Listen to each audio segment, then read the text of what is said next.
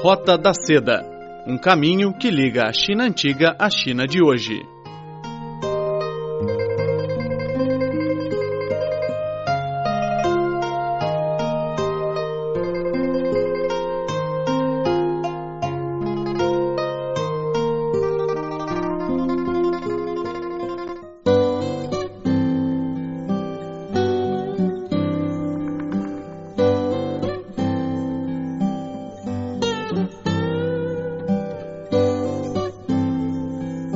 A 13ª Feira de Arte Beijing foi inaugurada no dia 29 de abril na capital chinesa. As obras dos pintores portugueses Carlos Farinha e Rui Serra ficaram expostas no evento por três dias até dia 1 de maio. Carlos Farinha trouxe pinturas a óleo e pequenas esculturas, um conjunto que interpreta os acontecimentos de sua vida durante uma visita a Beijing em 2017. Rui Serra, professor associado da Faculdade de Belas Artes da Universidade de Lisboa, apresentou pinturas inspiradas em modelos de espaço imaginário. Ambos os artistas são representados pela Arte Periférica, uma galeria fundada em 1991 por Anabela Antunes e Pedro Recadas, localizada no Centro Cultural de Belém, em Lisboa. Na Roda da Seda conversou com o artista Carlos Farinha e uma fundadora da Galeria Lisboeta, Anabela Antunes, que compartilharam conosco a arte, a moda e a vida. Vamos ouvir. Recebemos aqui em Beijing Carlos Farinha, um, um excelente artista de Portugal. Muito obrigado. Muito obrigado. Carlos, eu acabei de apreciar algumas obras suas uh, e para mim as, as suas obras são uma combinação da realidade com a fantasia. Uh, parecem o retrato de um sonho. Né? E nesse caso queria saber como como é que você uh, define, avalia o seu estilo de arte. Eu, eu considero o meu trabalho de doutor, é um trabalho pessoal em que hum, é muito pessoal, são escolhas minhas, é um estilo muito próprio, embora algumas correntes mais contemporâneas brincam muito, gosto do humor, da ironia e uh, funciona muito num espaço em que hum, as imagens possuem uma mensagem e ao fim e ao cabo é isso, são, são quadros muito por vezes metafóricos, por vezes irónicos e, e muito simbólicos. Geralmente, qual é a fonte de inspiração para O dia a dia, o dia a dia, o dia a dia. Sim, o dia a dia, as relações, as viagens, por exemplo, os quadros aqui presentes foram todos baseados na minha vinda em novembro, numa exposição que fiz no Mincheng Museum, Art Museum. E, uh, e funcionam dessas experiências das tradutoras que necessitamos para fazer ligações com outra, com outra pessoa, as experiências culinárias, os rostos, as sensações, os cheiros, a maçã Fuji, todas essas coisas são importantes.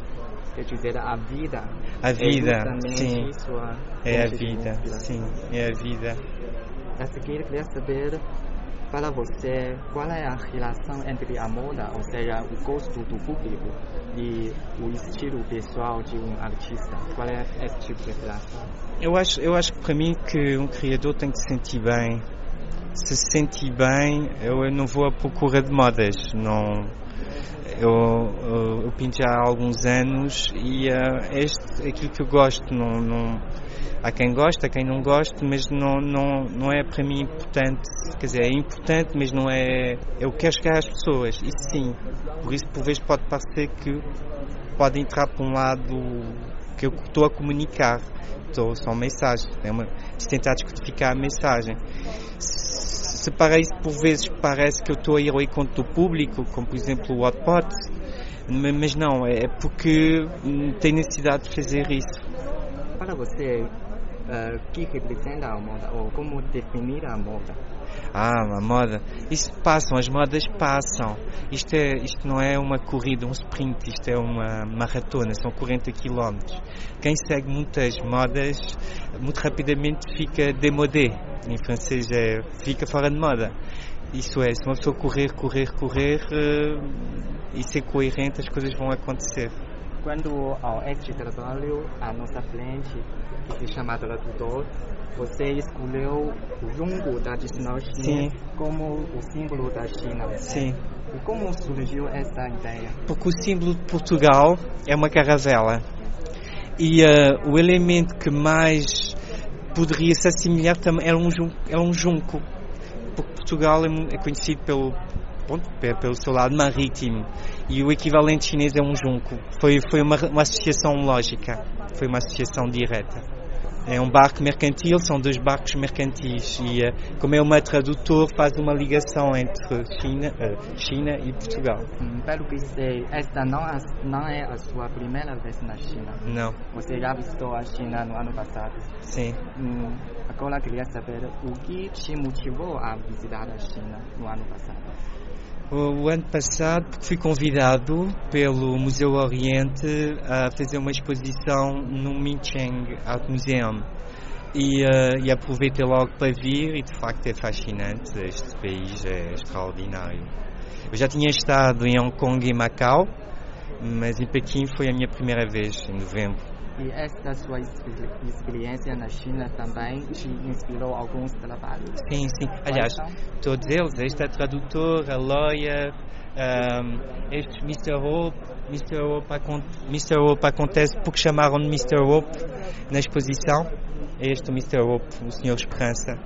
Uh, o Hotspot, porque eu estou a, a, Hotspot estou a fazer uma visita gastronómica e, e, eh, e, e temos nós dentro do, do autocarro.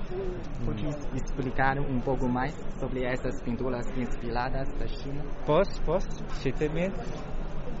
Um, uh, ia fazer do Mr. Hope porque quando expus, uma diretora do organismo que nos convidou chamou-me de Mr. Hope. E o Mr. Hope é alguém que traz esperança nada melhor que uma nuvem no meio do deserto, que é para trazer água e, e para as coisas germinam e para criar. E foi este simbolismo que fiz neste trabalho. Um, uh, ah, isto a Joaninha acontece porque eu quando estive cá comprei uns brincos para a minha filha com uma Joaninha, porque ela, é uma, ela chama-se Joana, por isso chama-se Joaninha. Uh, o artista porque eu sou artista e a pintar um firework, pintar um fogo de artifício que é arte também e acaba por ser um, um jogo. She Bring Hope, ela traz esperança porque em Portugal quem tem esperança tem bebés. Então She Bring Hope porque ela traz um bebê está grávida, é uma, uma brincadeira.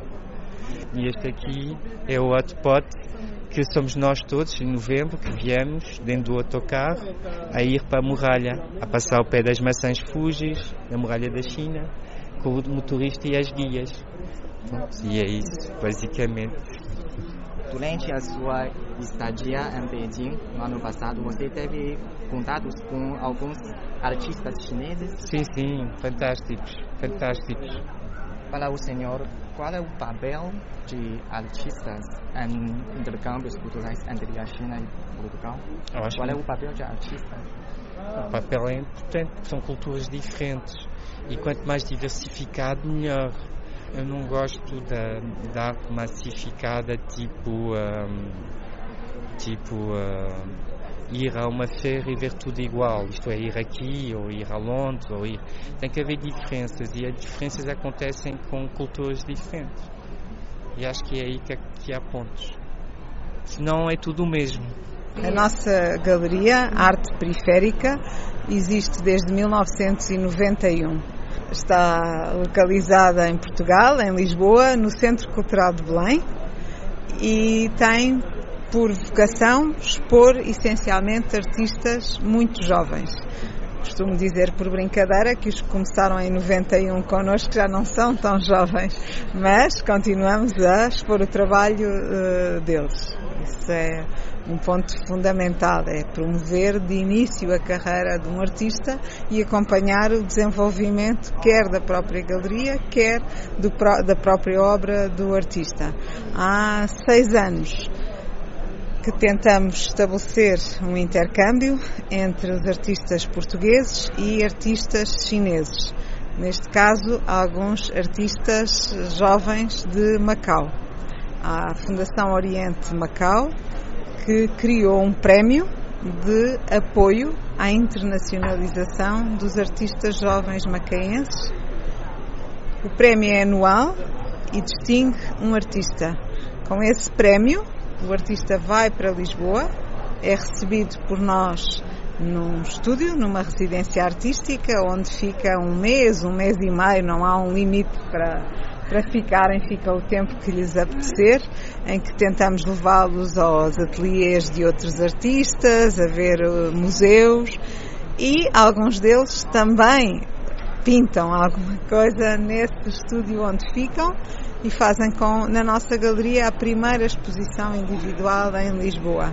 A presença aqui em Pequim, na Arte Benjim, pela primeira vez, deve-se ao facto de ter havido um convite da Embaixada de Portugal cá em Pequim. Este convite também não surge por acaso, porque o ano passado estivemos a promover o trabalho de seis dos nossos artistas no Micheng Museum, numa colaboração com o Museu do Oriente Portugal, uh, cá em Pequim.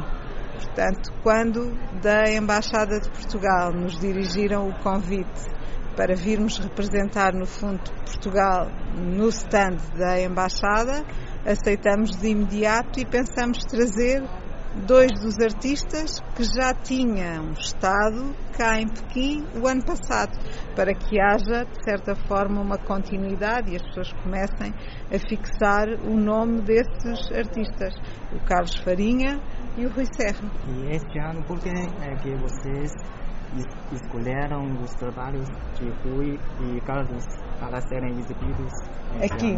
aqui? Em primeiro lugar, porque tanto o Carlos como o Rui já tinham feito, eh, já tinham participado nessa exposição no Micheng Museum.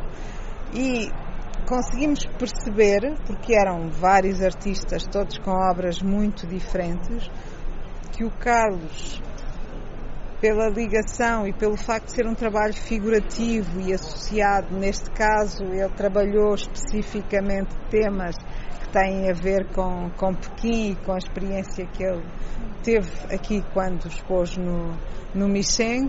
E o Rui Serra, em primeiro lugar, porque é um artista que trabalha connosco desde o início e também foi um trabalho muito apreciado pela subtileza, pela delicadeza da obra que, que tem, como veem, são obras de formato muito mais reduzido, muito mais intimistas, mas de grande qualidade e achamos que deveria haver duas propostas diferentes, não devia de ser um projeto único, deveríamos trazer sempre dois artistas como que fazendo um contraponto entre o desenho e a, e a pintura.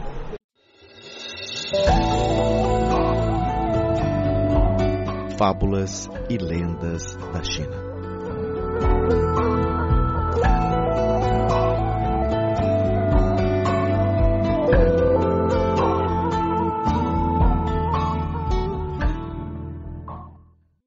Na antiguidade, o povo costumava usar falcões para caçar. Um homem, ao ver que outros tinham facilidade para trabalhar como caçadores, quis fazer o mesmo. Como leigo na área, ele não fazia a mínima ideia do que era um falcão, acabou comprando um pato e saiu ao campo com seu caçador. Um coelho de repente saltou da relva, o homem imediatamente sacou seu pato para que capturasse o animal, mas não conseguiu nem voar e caiu no chão. Pegou o pobre bicho e o jogou mais uma vez ao ar. O esforço foi em vão. De novo o pato caiu no chão. Após quatro vezes, o pato, não suportando mais o jogo, se levantou do chão e foi direto ao seu dono, cheio de indignação, e explicou: Sou um pato, as pessoas me criam para comer a minha ração. Por que você quer que eu casse o coelho?